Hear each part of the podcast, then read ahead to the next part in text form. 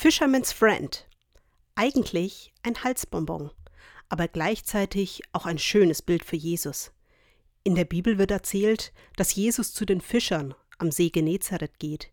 Er steigt in Petrus Boot und beschert ihm durch ein Wunder den Fang seines Lebens. Erstaunlicherweise freut sich Petrus nicht sonderlich, sondern ist schockiert. Er schickt Jesus weg, weil er sich selbst für sündig hält und Angst bekommt und hier kommen die Halsbonbons ins Spiel. Der Slogan von Fisherman's Friend lautet: Sind sie zu stark, bist du zu schwach.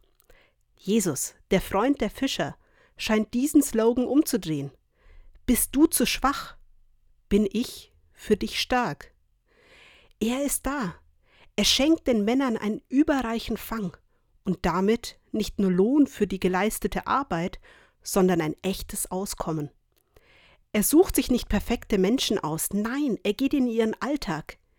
Er kommt auch auf uns zu, in unser Leben, als Freund und so vieles mehr. Er schafft Hindernisse beiseite. Bist du mal schwach?